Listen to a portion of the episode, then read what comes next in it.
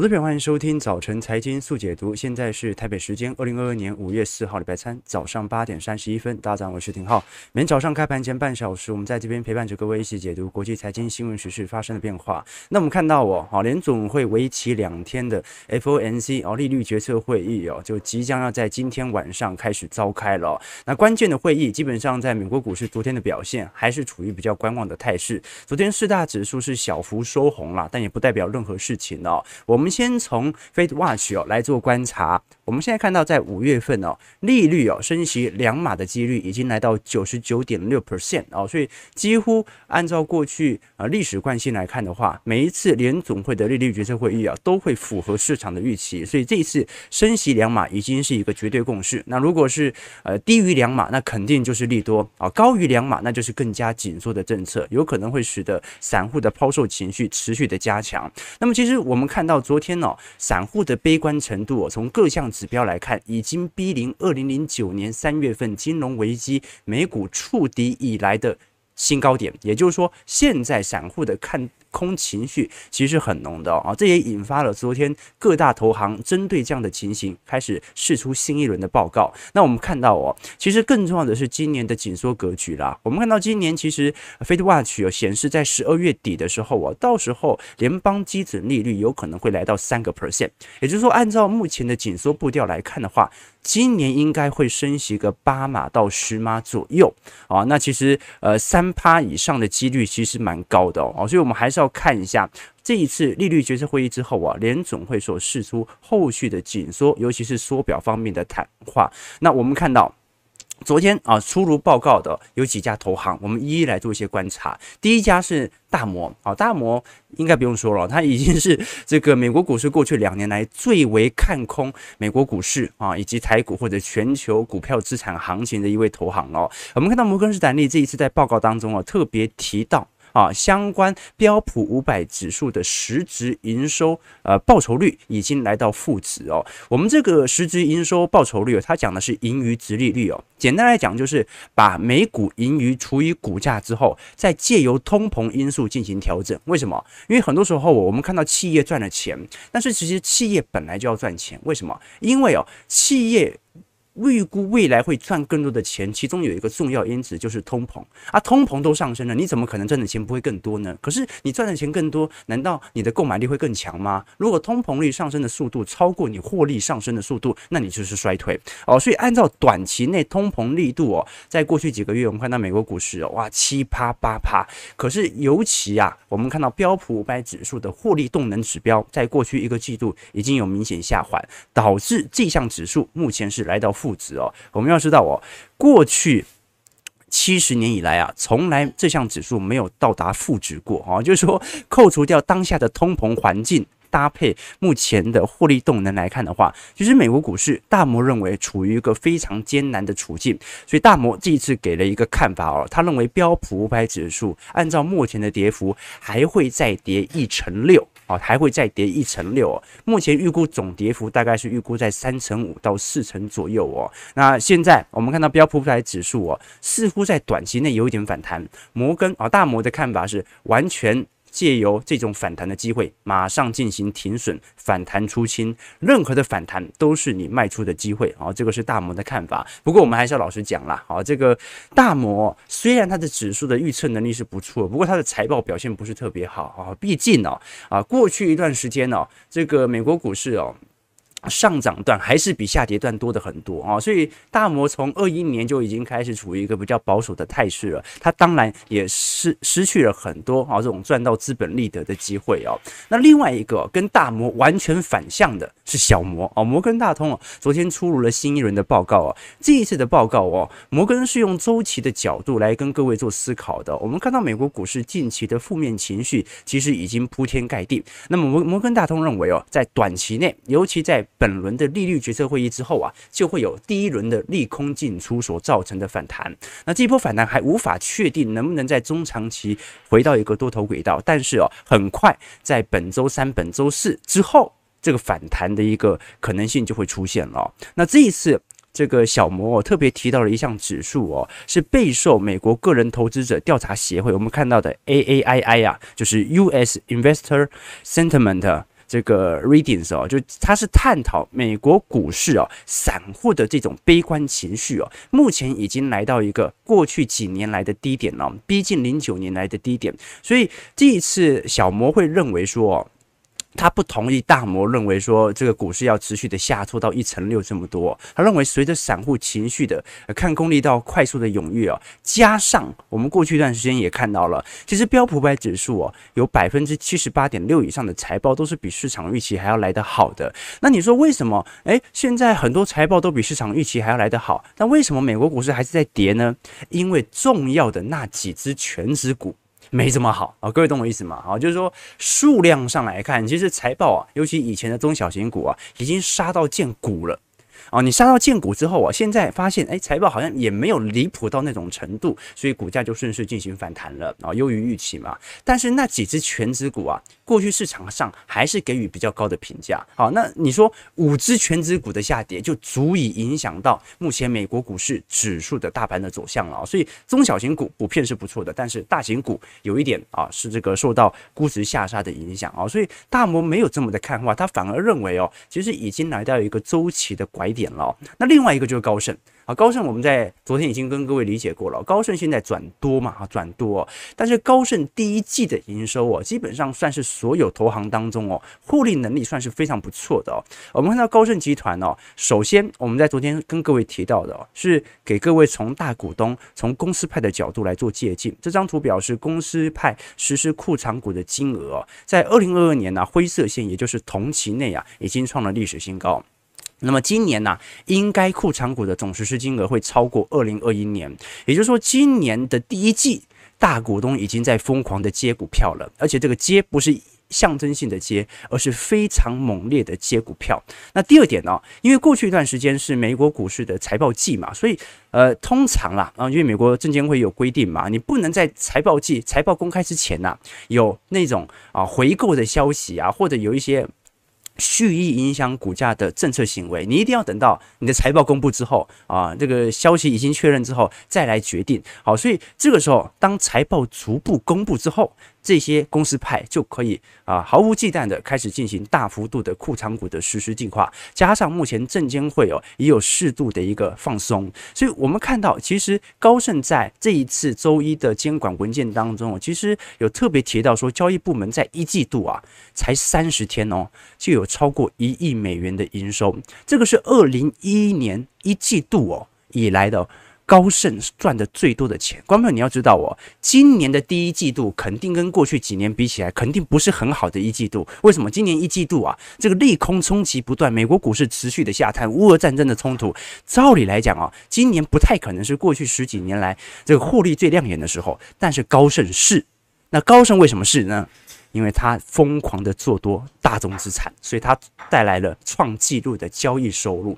好，所以我们就值得大家来持续关注一下这些投行了啊，他做什么，他说什么，他做的跟他说的有没有同步掉？好，我们看一下美国股市四大指数的变化。昨天道琼指数小涨六十七点二九点，零点二 percent，是在三万三千。一百二十八点，标普五百指数上涨二十点，零点四八 percent，收在四千一百七十五点。纳指上涨二十七点七四点，零点二二 percent，收在一万两千五百六十三点呢。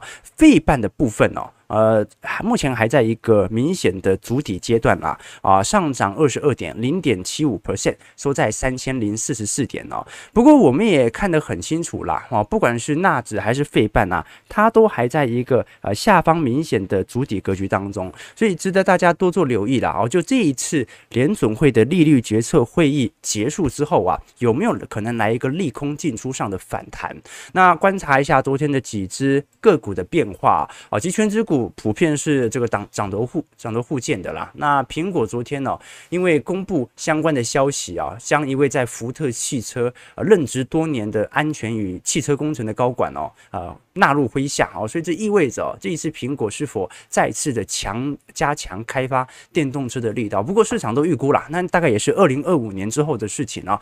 到时候整个汽车产业是否还在一个明显的扩张格局，那就要看到时候了，对不对？那昨天呢，股价变。变动以及成交量比较大的股票哦，像是做机体电路和固态硬碟的威腾电子哦，昨天是暴涨了十四点四七 percent 哦啊，所以呃，现在整个美国股市哦也是有这种资金明显快速轮动的一个迹象在。那看一下呃后疫情时代概念股哦，昨天希尔顿。做酒店的哦，下跌四点二五 percent，昨天成交量也开始有明显的一个呃增加啊，每股收在一百四十八块哦。那其实旅游需求的反弹哦，希尔顿的第一季的财报获利是优于预期的。不过我们也跟各位聊过了，就是说基本上哦，财报不是股价变动的唯一因子，市场的预期跟财报出来之后产生的落差才是唯一因子哦。股价是取决于市场。啊，原本提前所进行的预期，我认为你财报会好，股价就会提前涨。你只要没有像我一样好，那你股价就要跌啊。即使你客观层面来看是好的，那昨天像是 Expedia 啊，就做那个线上旅游公司的这个 Trivago，呃，昨天是暴跌了十四个 percent 哦。啊，这个 Expedia 昨天第一季的呃这个财报已经出炉了，那其实哦已经有一点忧喜参半，因为好像旅游产业哦目前已经有一点稍微见顶的迹象在。哦，就是说，似乎现在全球啊啊这种旅游产业哦，它已经呃在今年年度哦，它的扩张格局就有可能见顶的迹象。这个复苏的力道哦，稍微比我们想象的缓一点点。哦，所以我们从整个美国股市的架构啊，稍微理理解一下各投行的一个想法啊，尤其啊在各领域啊这些专业机构人的呃看法哦。那其实我们我我们其实过去几天哦，因为时间比较赶呐，就比较少跟投资朋友。这个多一点深入的交流啊，其实大家的留言我都有看啊，有一些很多投资朋友哦，还会私讯来呃跟我聊一下他对于不管是乌俄战事啊，不管是对于美国股市目前及其台北股市个股相关的看法和演变。那有机会的话，我们以后啊也会这个挑选出一些大家讲的不错的这个观点分享给各位。不过我们还是提供给投资朋友一点哦，就是说呃投资你是要依循规律，而不是判断啊。怎么说呢？啊，就是说你其实有。一百种理由去解释目前股市为什么涨，为什么跌。但是如果你的投资策略是要依靠你的解释来进行相关性的操作，必死无疑。为什么？因为你错一次就完了嘛。你对九十九次，最后一次加大本金、加大杠杆啊，最后就一次就全部让你灰飞烟灭啊。所以以前我们跟各位呃讲过一个故事嘛，就讲说有一位这个。老妇人，然后到这个和尚里，到这个寺庙里面呢，去询问方丈说：“说我还是不清楚哦，这个方丈啊，我有一个问题一直想询问你哦，但是我一直不好意思跟其他人讲啊。”方丈就说：“你说吧。”啊，这个老妇人就说：“啊，就是我老公啊，跟我在一起啊，其实也没多久，大概也就结婚三四年吧。可是啊，最近他一直不跟我做一些这个夫妻该尽的一些义务。”啊，夫妻的房事他一直都没有做到，而且呢，似乎有一点避开我的感觉。你说这是什么原因呢？啊，这个以前我们讲过这个故事嘛。方丈就说啊，你先别急啊，他就拿了一颗馒头给这个呃妇人，他说，哎，你你先吃颗馒头啊，稍微垫一下肚子。好，那妇人就把这个一颗馒头整个给吃掉了。啊，吃掉之后，那妇人说啊，那方丈你赶快告诉我，到底为什么我老公现在不跟我做那种事呢？是不是他外遇了呢？然后这个方丈就说，你先别急。你再吃一颗馒头啊！这个老婆又吃了一颗馒头哦。然后当老婆要继续，这个老婆这个妇人要继续问的时候，方丈就不断的给她馒头啊。大概吃到第八颗、第九颗的时候啊，这个老妇人就突然顿悟了，她说啊，我知道了，方丈，因为馒头啊，你看我吃了这么久啊，边际效用递减，就是一项东西吃久了也会腻啊。我老公啊，应该是对我腻了，这就是男人的本性，对吧？哦，这个方丈说不是啊，你已经吃了八颗馒头了，你胖成这样，你老公怎么可能对你有兴趣？这这这故事要要说明什么？这故事要说明的事情是，我们往往会在股票市场当中，人家听浩哥听直播久，会觉得啊，我终于懂了股票事件的真实逻辑。没有，你以为你懂了，其实大道理往往就是这么简单，股票会涨。就是买的人比卖的人多嘛，股票会跌，就是卖的人比买的人多嘛。至于他为什么买，他为什么卖，你有一千种、一万种理由去解释目前股票市场的现况。所以股票市场只有一点是不会变的，那就是它会有买的多的时候，也会有卖的多的时候。这个时候就是它的周期和规律。所以我们才讲说，投资你要依循周期，不要依循判断，因为判断会错，但是周期它永远存在。啊，至于买和卖，它的力量如何变化呢？如果买的人哦，或者卖的人哦，他的市场的意见一致的时候，股市不是大涨就是大跌。如果买和卖的人哦，他的意见是纠杂在一起的，有看多的也有看空的哦，哦，那么意见不一致的时候啊，股价盘整的几率就比较高。那目前美国股市呢，它偏向有多的有空的啊，所以各位就可以理解我对于美国股市哦。大概在未来一两个季度的看法了。好，我们继续往下看。我们看一下，刚才聊到股市面啊，现在聊一下债市面哦。我们看到，其实过去十年期美债殖利率哦，已经在二零一八年以来首次的突破三个 percent 了。那也由于美债殖利率的大幅的上扬哦。加上联总会利率紧缩政策的预期哦，市场就开始猜测了哦，这一波的十年期美债殖利率会走到什么程度呢？我们看到中长期的国债利率水平是下跌的哦，那就代表着中长期的国债价格是上涨的。那为什么利率下跌呢？因为联总会长期是采取利率下调的一个政策嘛，每一年利率都比过去前几年还要来得低，所以市场就在揣测啊。好，那你升升到一个程度之后，肯定不可能再升了。为什么？难道十年期国债殖利率升息，呃，这个殖利率升到四趴，那比这个中华电信存股的殖利率还高，有可能吗？不可能啊！为什么？因为十年期殖利率它是一个保本型产品啊，怎么可能比股票市场还要来得高呢？所以市场就开始揣测了。我们看到，我目前这个彭博社哦。询问了两百位美国的基金经理人哦，认为目前十年期国债殖利率的高峰会在什么时候呢？大家认为会在三点一五 percent 到三点三九 percent 会是一个来的最高点啊。所以，投资朋友，我们随着债券价格的大跌哦，其实某种程度我们也可以跟循它的殖利率的攀升，来到一个相对低基期的一个模板以及看法了。所以，各位要理解一个清楚的迹象：股票市场有它的周期，债券市场也有它的周期。债券市场的周期哦，它更取决于殖利率因子的变化，因为殖利率，你觉得它有可能比零八年高点还要来得高吗？不可能，不可能，因为长期的利率水平是低下的哦，所以我们看到哦，今年以来其实债券的跌幅哦，跟过去哦。啊，是这个五年以来的跌幅比起来哦，应该是所有呃年度当中啊跌幅来的最重的。我们看到二零二二年哦，今年第一季到这个第四呃第一季以来啊，一月份到四月份哦，跌幅是非常之凶猛的。所以在这种状态底下来看的话，我们就可以理解到了市场上尤其。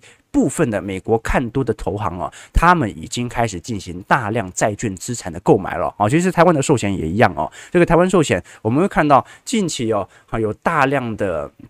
成交量能哦，开始集中在呃寿险相关的呃这个债美债相关的 ETF，各位可以去发现哦，那是谁在买？散户又不买这些东西，其实大部分都是寿险机构在买。为什么？因为寿险机构的投资逻辑跟周期投资很像啊，就是哪个便宜买哪个，反正保单会一直进来嘛，保单一直进来，我就拼命买那些便宜的资产来做布局哦。好，那随着美债殖利率的走高，我们看到哦，目前美国的买房在历史上已经处于最艰难的困境了。为什么？我这么说，因为目前美国是属于高房价，而且往高房贷的方向来做前进哦。这一次我们看到美国的抵押贷款利率哦，已经飙升到二零零九年以来的最高水平哦。房价持续以两位数字的房贷利率的水平快速的增长。虽然我们在过去一段时间有跟各位提到，三月份美国的房价已经见顶，而且开始回落，但是哦，如果是跟同期比起来的话，就去年的三月份比起来，还是有上涨十九点九 percent，然后四月份。相对于三月份拐头下弯，所以房价有下缓的趋势。但是哦，根据美国过去的一个经验来看的话，基本上哦，拖垮。人民的消费意愿的不是高房价，而是高房贷。那随着美国每个月的贷款金额持续的创历史新高，我们看到今年以来平均增加了五百五十二美元哦，增幅是三成八哦，达到一千八百零九美元哦。哦，那我们自疫情增加以来，已经增加了七十二个 percent 哦，增加了七百九十美元。好，所以几乎是翻倍式的贷款增加哦。观众朋友，你要理解哦，你原本的房贷只要缴个四万块哦，现在涨了七成，对不对？你要多缴三万块。啊，一个月要缴七万块，你能够接受吗？啊，所以我们看到，目前美国很多的民众，尤其是中下阶级哦，为了要维持生活开销，他不得不往其他啊民间部门哦，我们讲台湾就类似丙种了，来进行借贷。为什么？因为央行或者说银行体系的贷款利率、信贷利率实在是太高了。我们看这张图表哦。这个几个人种哦，第一个是 Hispanic 哦，就是西班牙裔，然后再来是白人、黑人，然后是亚洲人哦。那我们看到，其实白人和亚洲人哦，本身哦，向外来进行借钱维持生活开销的比例是比较低的。这个亚洲人和白人普遍是跟央行体系来借钱。我们看到比例比较高的，在二一年的时候四月份哦，比较高的是西班牙裔和黑人。那西班牙裔其实没有太大的变动，大概就是十四点四到十五点五哦，就是跟去年同期差不多。可是我们看到美国黑人哦，在去年四月份的时候，借款比例大概是十一点二 percent，现在已经上升到十七点三 percent 哦。哦，所以我们看到哦，目前。哦，很有可能在未来，尤其是黑人群体当中哦，很有可能会产生部分违约的现象。那是否对于银行体系开始产生新一波的冲击，我们就要看一下啊，尤其是央行体系、央行的这个执政长官呢，呃，所释出的一些相关的谈话了。好，八点五十一分哦，呃，我们今天本来要跟各位多聊一点这个全球央行的动态，你包括昨天澳洲央行大升息，然后韩国通胀利率哦来到二零零八年以来的历史新高，呃。但是这个问题，我们明天再来跟各位做一些探讨好了，要不然昨天其实已经没聊到什么台股了，今天多聊一点，对吧？今天多聊一点。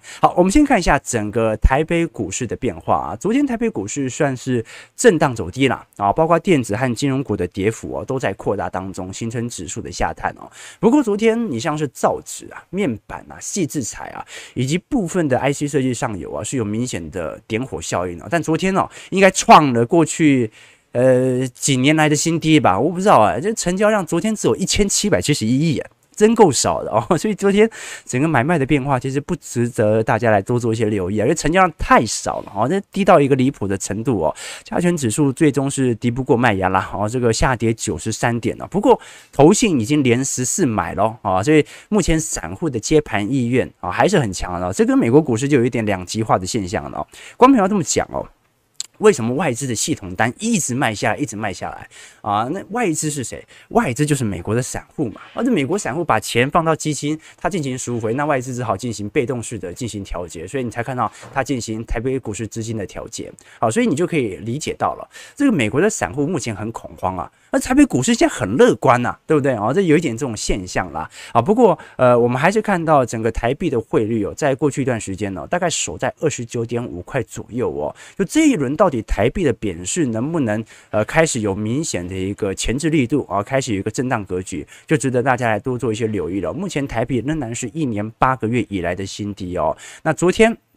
外资哦，其实是有小买四点三亿哦，投信买了十七亿哦，十四买，所以昨天呃，散户的这个呃这个抛售的意愿稍微有点高，不过从总这个。不管是从零股人数，从总的这个多单人数来看的话，基本上散户至少从本轮的本轮的下降趋势来看，接盘意愿仍然是比较猛烈的哦。昨天台积电跌幅扩大到一个 percent 以上哦。那我们看到昨天投信买的，我们看到散户买的比较多的哈，这个其实还是属于一些比较传产啦啊，或者是一些金融啦，或者一些低基期概念股啦。我们看到昨天买最多的。